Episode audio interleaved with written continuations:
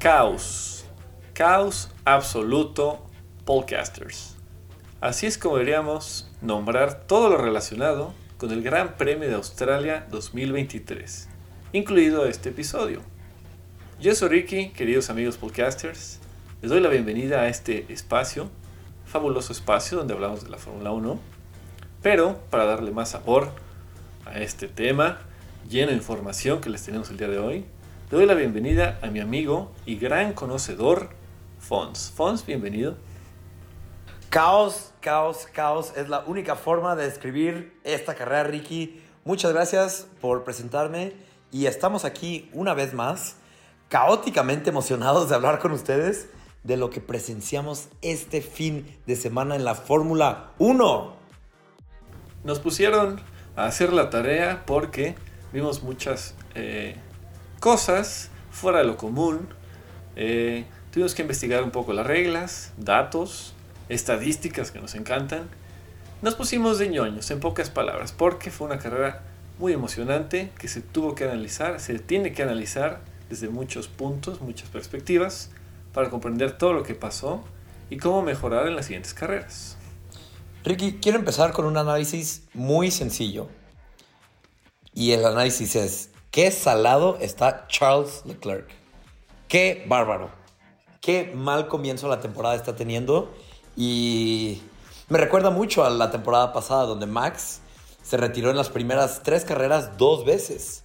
Ahora Charles le toca hacer el salado. Y qué bárbaro. ¿Qué, qué, qué está pasando con Ferrari, Ricky? Es increíble, de veras que ya no hay forma de, de entender lo que sucede con Ferrari.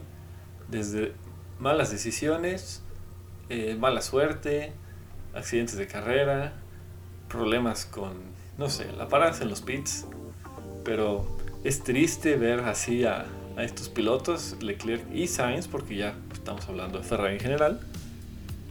Pero bueno, este fue, este tampoco fue el fin de semana de Ferrari. Como vimos cuando acabó la carrera, pobre Carlos Sainz tampoco pudo tener su día después de haber corrido una carrera pues, caótica, le había ido muy bien. Y Ricky, un dato, este es el peor comienzo que ha tenido Ferrari desde que yo tengo memoria. Y me acuerdo que 2020 estuvo muy malo, pero me di la tarea de investigar después de tres carreras cuántos puntos tenía Ferrari. Ferrari en 2020 tenían 27 puntos para la tercera carrera. Este año solo cuentan con 26. ¿Qué está pasando? Es impensable, ya lo hemos dicho muchas veces, Ferrari es el símbolo, el equipo histórico de la Fórmula 1. Entonces siempre tiene que estar en buena condición, en buen estado. Y ahorita, como ya lo dijo Fons, es la peor, el peor inicio de temporada. Si no es que el peor de todos, el desde hace mucho tiempo que no les iba tan mal. Sí, por lo menos desde que nosotros vemos la Fórmula 1. y bueno, y sabemos que no es porque su coche sea malo, porque pues ya vemos, sabemos que sí, tiene un coche no, ah, no al, nivel de Red Bull, tal vez no al nivel de Aston Martin, pero sí tiene un buen coche. Sabemos que es también un poco de mala suerte y malas llamadas de estrategia. Y vamos a hablar un poquito de eso. Ricky, una carrera tan caótica nos deja con mucho de qué hablar y muchos datos curiosos. ¿Qué dato curioso quieres compartir ahorita? Pues tenemos el dato de que es la carrera con el mayor número de banderas rojas y es 3, que aunque ya habíamos visto muchas carreras con 2, nunca nos había tocado con 3 y esto eh, pues abre a muchos otros temas como el cuándo se debe llamar bandera roja, cuándo safety car, cuándo virtual safety car, porque estuvo eh, muy debatido, sigue estando muy debatido entre pilotos, analistas, eh, jefes de equipo, el por qué llamaron en todas estas situaciones a las banderas rojas. Y vamos a pensar en las tres banderas rojas y por qué las sacaron. La primera bandera roja fue por el choque de Alex Albon contra la barrera de contención y su regreso a la pista. pensando en pasadas carreras, creo que esta, esta bandera roja sí fue justificada porque, número uno, tenían que arreglar el muro porque vimos que Alex Albon chocó y lo deformó un poco, este siendo un muro blando para absorber todo el impacto. Y tenían que limpiar la pista porque Alex Albon al regresar a la pista, por la fuerza del choque, se trajo mucha grava. Y esto puede causar futuros choques. Estoy de acuerdo que es justificada la bandera roja en, en este primer accidente. Y esto que dice de la grava se vio sobre todo con el coche y el casco de Pierre Gasly, que se veía como al pasar por ahí, o digamos que alguien pasó delante de él, esa grava salió volando y le pegó al coche y se veían los rayones, así, pues tal cual, los rayones, la pintura, se veía dónde había caído la grava. Entonces, esto cada vuelta, o alguien que por causa de la grava perdiera tracción, había varios pequeños y no tan pequeños factores a considerar que, como ya dijimos, estamos de acuerdo en que se haya sacado la bandera roja. Limpien todo, acomoden, retiren el coche de ahí y después seguimos con la carrera. Oye, estuvo de miedo lo cerca que estuvo Pierre Gasly de chocar contra Albon. Porque cuando Alex Albon se salió y chocó contra el muro, el, polvadero que se levantó por, la grava no dejaba ver a nadie. Entonces estuvo muy cerca de, de que sucediera una colisión mucho más fuerte. También Hulkenberg pasó eh, detrás cuando fue el accidente y también se quejó por la radio de que pues había asustado mucho, ¿no? Y comprendible, vas a 200 y tantos kilómetros por hora, de repente hay una nube de polvo y no sabes si va a haber algo en esa nube. Entonces, eh, wow. por cuestiones de seguridad, qué bueno que se paró, todo con uh -huh. calma, hay que arreglarlo y que puedan seguir compitiendo. Sí, Ricky, siguiente bandera roja, ¿por qué salió? La siguiente bandera se dio porque el Haas de ¿cómo se llama? este señor Magnussen en una curva se fue un poco más de largo y su llanta golpea el muro. Esto hace que la llanta, el neumático, se saliera del ring y salió disparado, más mucho debris por toda la pista. Muy cierto. Y la razón principal de esta bandera roja fue justamente por eso, por todos los escombros que dejó ese choque.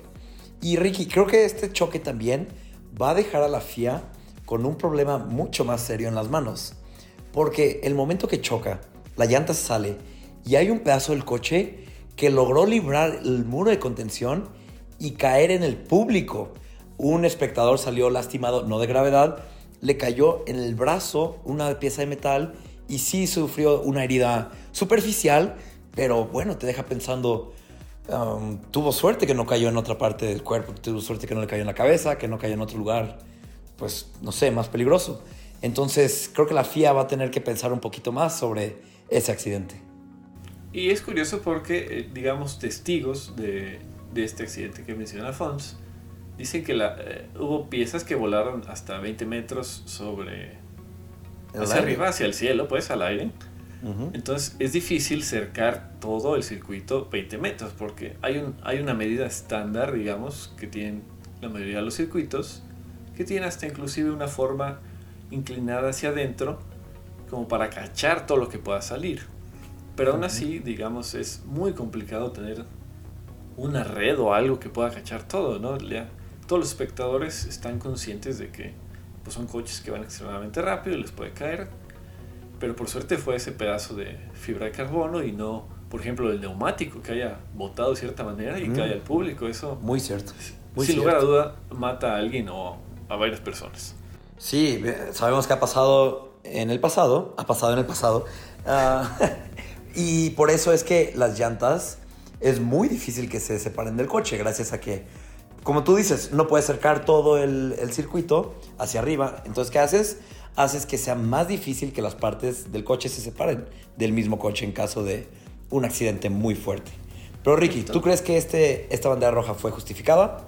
Sí, justo a eso iba. Estoy, estoy de acuerdo en que hayan sacado la bandera roja porque además, imaginemos que hay un pedazo grande de fibra de carbono o lo que tú quieras en la pista y pasa otro coche, puede que lo golpee y lo proyecte hacia las gradas nuevamente, ¿no?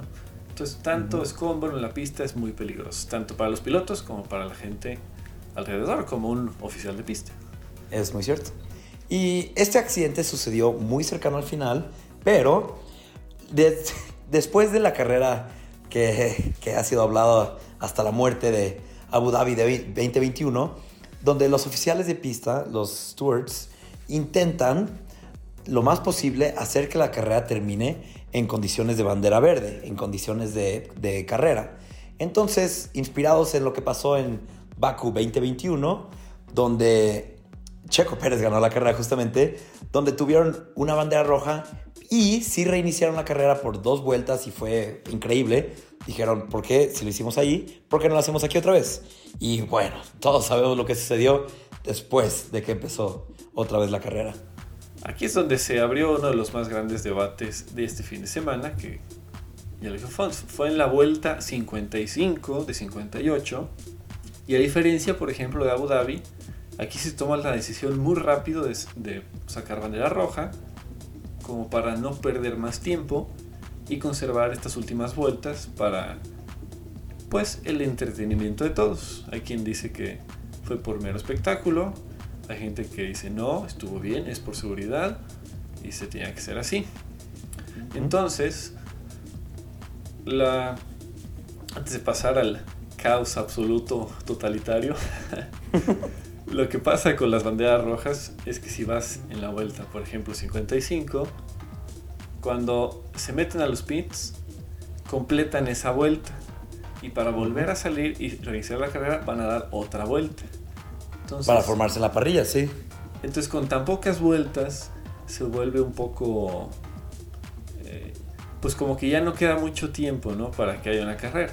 Se, se conservó, se hizo inmediata bandera roja para preservar aunque fuera una o dos vueltas de carrera.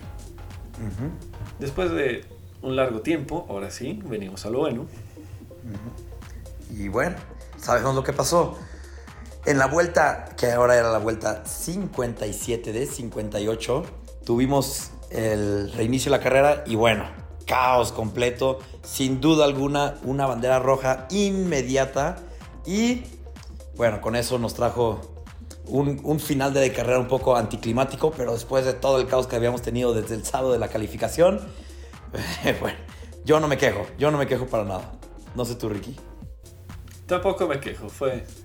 Ya nada más, me quejaría del final estar esperando tanto tiempo para ver si se iba a correr una última vuelta o ya no, o quién había ganado, pero entiendo que fueron vueltas complicadas para los comisarios para decidir qué proseguía y qué no. Ricky, y este, este, todo este caos nos trajo muchas polémicas.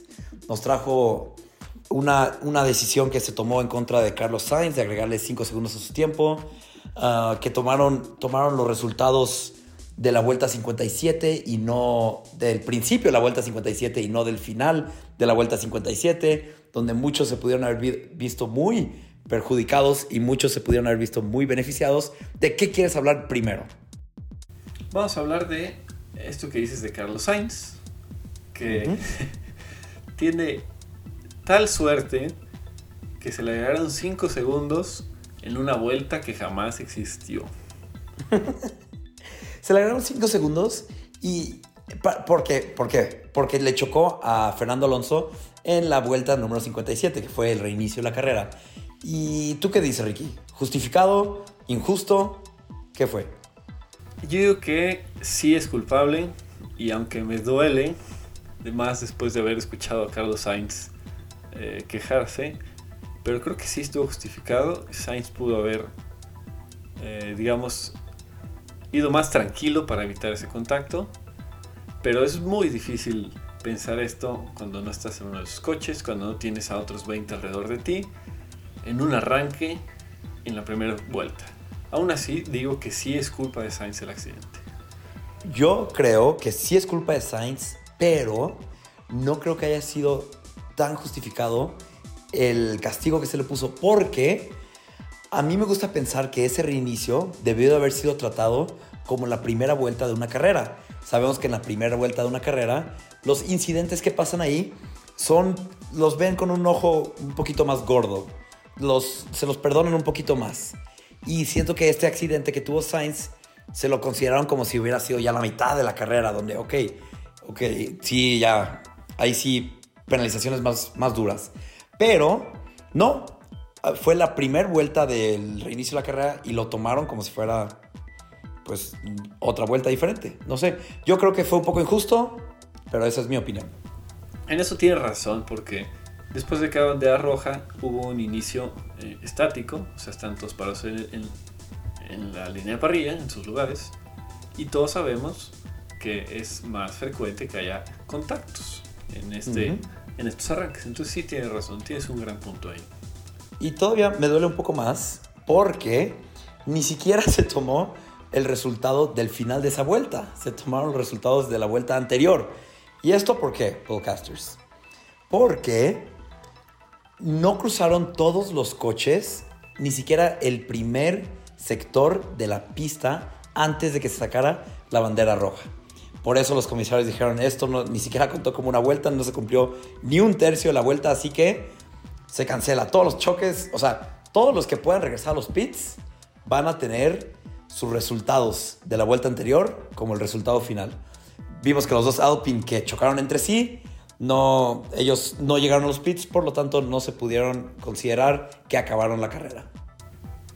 Aquí lo que me gusta mencionar es que Fernando Alonso, la leyenda que es Fernando Alonso, pues llevaba una excelente carrera, iba en tercer lugar, y con este contacto de Sainz pasó al último lugar. Mientras recuperaba su coche, enseguida habló con su equipo y se puso a, como que sacó su manual de las reglas de la Fórmula 1. Dijo, ¿saben qué? Esto ya lo hicieron una vez en Silverstone, en el 2022. Hablen con ellos para que lo hagan otra vez y me regresen mi podio. sí. sí, sí, Y, bueno, eso sucedió. Y todavía me duele más pensar en que si se hubiera respetado las posiciones del final de esa vuelta, Hulkenberg hubiera estado en P4. Pero no solo eso, con la penalización de Sainz, Hulkenberg hubiera subido a P3 y hubiera conseguido el primer podio de su larga carrera en un Haas. En un Haas. Eso hubiera sido legendario. Pero bueno, no sucedió. Aquí el tenga de todo el asunto es que eh, con todo el caos, con todos los choques, esa vuelta no existió, no contó. Nomás salieron a chocarse, se retiraron unos, ya dijeron, los franceses se golpearon entre ellos, se sacaron entre ellos. Y pues hubo quien ganó, hubo quien perdió. A fin de cuentas, el, el, tema en la última bandera roja era este. ¿Qué iba a pasar? ¿En qué lugar iba a arrancar cada quien? ¿En qué lugar iba a quedar cada quien? Y sí íbamos a tener otra vuelta, pero, como ya lo dijimos, como la vuelta que dan lento y la formación cuenta, se acabó la carrera en safety car y por fin Max Verstappen logró ganar por primera vez en Australia. Max Verstappen por primera vez en Australia y Red Bull por segunda vez en la historia de todo Red Bull. En 2011 con Vettel la primera vez y ahora con Max Verstappen la segunda vez. Les costó y se tuvo que hacer un caos de carrera para que lo lograran, pero ahí está, la victoria para Max y para Red Bull. Ricky, ahorita hablaste de que los franceses se sacaron de la carrera y me gustaría platicar contigo de otras ocasiones donde entre compañeros de equipo han chocado y se han, se han sacado de la carrera. Sabemos que Checo, Checo ha tenido una, una que otra colisión por ahí, pero cuéntanos. Bueno, es un, vamos a hablarlo de la era híbrida, que es 2014 a la fecha, porque antes hubo muchos compañeros de equipo que, que se sacaban más que los codos. Entonces podemos empezar con dos equipos que no estaban peleando mucho en su momento, que es Sauber en Mónaco 2016, cuando Felipe Nasser y Marcus Ericsson peleaban la decimoquinta posición. Ericsson era más rápido que Nasser, le pide al equipo que le sea la posición, no lo hace, Ericsson intenta rebasarlo y no lo logra, y los dos coches terminan retirándose. Así de simple, bye. No, pues sí. Me acuerdo mucho de la carrera de Baku 2017, donde Checo Pérez estaba en buena posición y Ocon lo intenta rebasar, chocaron y los dos fue a la carrera. En una carrera muy caótica donde pudieron haber ganado, pero no fue así. Muchos puntos para los dos, una lástima, verdadera lástima. Sí, sí. ¿Hay algún otro ejemplo, Ricky, al que quieras hablar? Está uno muy eh, querido dentro de la comunidad de la Fórmula 1, que es cuando ya teníamos dos años y medio de dominio absoluto de Mercedes Barcelona 2016, cuando Hamilton y Nico Rosberg, que salieron 1 y 2, eh, se dieron en la torre, chocaron. Todavía está el debate de quién es culpable. El chiste es que chocaron, los dos quedan fuera. Y con ese choque y esa quedan, quedando fuera esa carrera, Nico Rosberg llevaba cuatro carreras al hilo ganadas, quedan fuera. Y las siguientes siete, Hamilton ganó seis. Ya, sin embargo, al final de la temporada, recobró el ritmo Nico y se llevó su campeonato del mundo. O sea, ¿me estás diciendo que Gasly va a ganar las próximas seis carreras? Ojalá. Ricky, el podio que tuvimos el día, el fin de semana pasado, pues no, no, las personas que estuvieron en el podio, Max, Hamilton y Alonso, pues son muy conocidos ya de estar ahí. Y eso nos trajo una estadística muy chistosa. En lo que va del año, en las tres carreras que hemos tenido, solo corredores con los dígitos 1 y 4 han estado en el podio. ¿Y quiénes son estas personas? Checo Pérez con el número 11, Max Verstappen con el número 1, Lewis Hamilton con el número 44 y Fernando Alonso con el número 14. ¿Y quién nos falta de la parrilla? Nada más Lando Norris para que siga esta ah, cadenita de podios con el Norris estaría muy bien. Pero la veo muy difícil. La veo muy difícil, pero me encantaría verlo. Además de ese dato, gran dato, también este podio que vimos es el podio más eh, campeón de todos los que ha habido en la historia de la Fórmula 1, ya que Max tiene dos campeonatos, Hamilton 7 y Alonso 2, en total 11 podios, 11 campeonatos en un solo podio. Wow. El podio más decorado de la historia. esa es la palabra, más decorado. Increíble. Y ahora, Ricky, quiero hacerte una pregunta. Porque ya hablamos de los franceses, ya hablamos del podio, ya hablamos de la carrera, y te quiero hacer pensar un poquito. Sabemos que Pierre Gasly está a solo un punto de penalización de perder una carrera. Ojo, los corredores pueden tener, los penalizan por muchas cosas. Los penalizan por no alentarse durante las vendadas amarillas, por ocasionar un choque, por muchas cosas. Si consigues 12 puntos de penalización en el lapso de un año, te pierdes la próxima carrera. Gasly tiene 11 puntos y no van a quitársele, creo que se le quitan como 3 puntos en julio. Entonces tiene que andarse con mucho cuidado. ¿Tú crees que lo que sucedió este fin era merecedor de un punto de penalización y que se perdía la próxima carrera? pues a fin de cuentas en la carrera dijeron que sí fue su culpa, pero no lo penalizaron. Y volvemos al tema que ya mencionaste y explicaste, que es, es un inicio de carrera.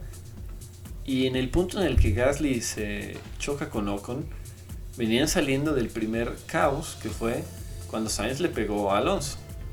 Entonces venía reincorporándose a la pista.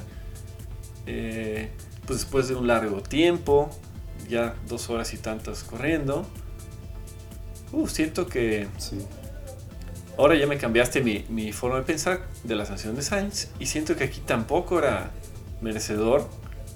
Sin embargo, creo que por la gravedad del accidente, eh, a lo mejor sí está bien puesto el punto. Lo malo es esto de que ya viene arrastrando muchos puntos de penalización. Sí, y perderse una carrera. Lo, chistoso es que todos estos puntos de penalización los consiguió con su equipo anterior de Alpha Tauri. Este, imagínate que Alpha Tauri le da todos los puntos, lo manda con Alpine y ahora con Alpine se pierde una carrera, la próxima carrera, pues pobrecito. Pero como tú dices, como acabas de decir, ¿cómo es que a Sainz lo trataron como si fuera no un incidente de primera vuelta, pero a Gasly sí? Eso, eso no me gustó, pero bueno. Porque a fin de cuentas, eh, Ocon y su equipo, Alpine, pues perdió todo, perdió los puntos, perdió todo. Y Alonso no. Alonso, al final de cuentas, quedó con su podio. Fue. Hubiera sancionado o no a, a, Sainz, era lo mismo para Alonso. Sí, vaya. Ricky, se nos está acabando el tiempo, pero todavía tenemos tiempo para un temita. ¿De qué te gustaría acabar con el día de hoy? Mmm pues cabe mencionar que podio para Hamilton, nuevamente, sigue con su extraordinaria racha de 17 temporadas y por lo menos un podio en cada temporada, aunque sin embargo el año pasado cerró su racha de por lo menos una victoria en cada temporada, aún así pues es un gigante increíble. deporte Fórmula 1. Sí, wow. Y también yo quiero cerrar con un dato un poco curioso también. Fernando Alonso ya lleva tres podios seguidos en las primeras tres carreras del año. Esto ha sido más podios de los que ha tenido los últimos, sus últimas siete temporadas combinadas. O sea, Fernando Alonso ahorita está en las nubes. Que arde. Sí, y yo espero no verlo bajar pronto. Pero sí, Ricky, se nos está acabando el tiempo. ¿Qué más le quieres decir a los podcasters? Recuerden que estamos en Spotify, ahí pueden interactuar con nosotros. Estamos en la Liga de Fantasía, en Facebook, en Instagram. ¿Qué más les quiere decir, Ricky? Eh, platíquenos, cuéntenos cualquier pregunta. Díganos qué piensan de esta carrera. ¿Estuvieron de acuerdo con las penalizaciones, con las banderas rojas? Tenemos tiempo para hablar de todo lo que quieran, podcasters. Claro que sí, estamos aquí con ustedes. Mándenos lo que quieran, memes, preguntas y los mencionaremos en el próximo capítulo. Nos vemos con todo el gusto del mundo en el siguiente episodio de Podcasters. Hasta la próxima. Bye.